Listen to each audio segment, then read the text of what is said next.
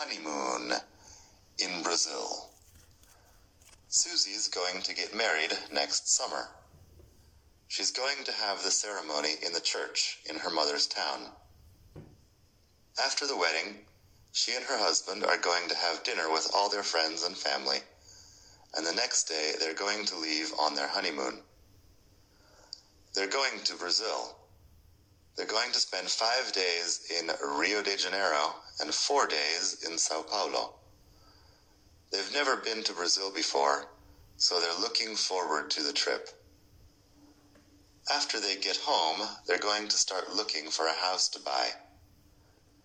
Susie has a lot of plans for married life, too. She wants kids. They're going to have two kids, and she's going to send them to the best private schools. They're going to be very happy together.